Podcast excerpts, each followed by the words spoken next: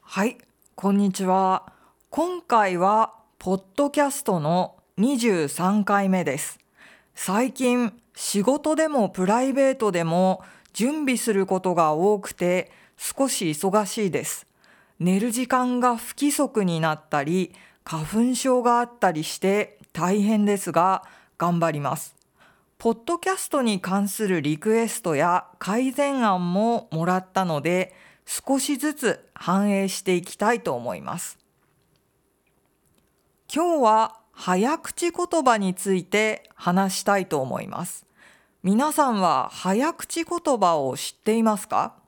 英語では tongue twister と言います。正しく発音するのが難しいフレーズを早く言えるかどうか試す遊びです。早口言葉は日本語にもたくさんあります。今日は3つの早口言葉を紹介したいと思います。まず紹介するのは赤巻紙、青巻紙、黄巻紙です。赤、青、黄は色の名前です。巻紙とは昔手紙を書くときに使われた紙のことです。つまり赤と青と黄色の3種類の巻紙です。特にストーリーはありません。それでは行ってみましょう。まずはゆっくり。赤巻紙、青巻紙、黄巻紙。そして早く。赤巻紙、青巻紙、黄巻紙。次に紹介するのは生麦、生米、生卵です。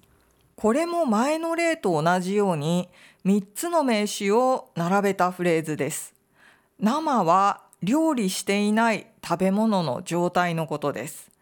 麦、米、卵は食べ物の名前ですね。他にも生肉や生クリームという単語が日常的によく使われます。それでは言ってみましょう。まずはゆっくり。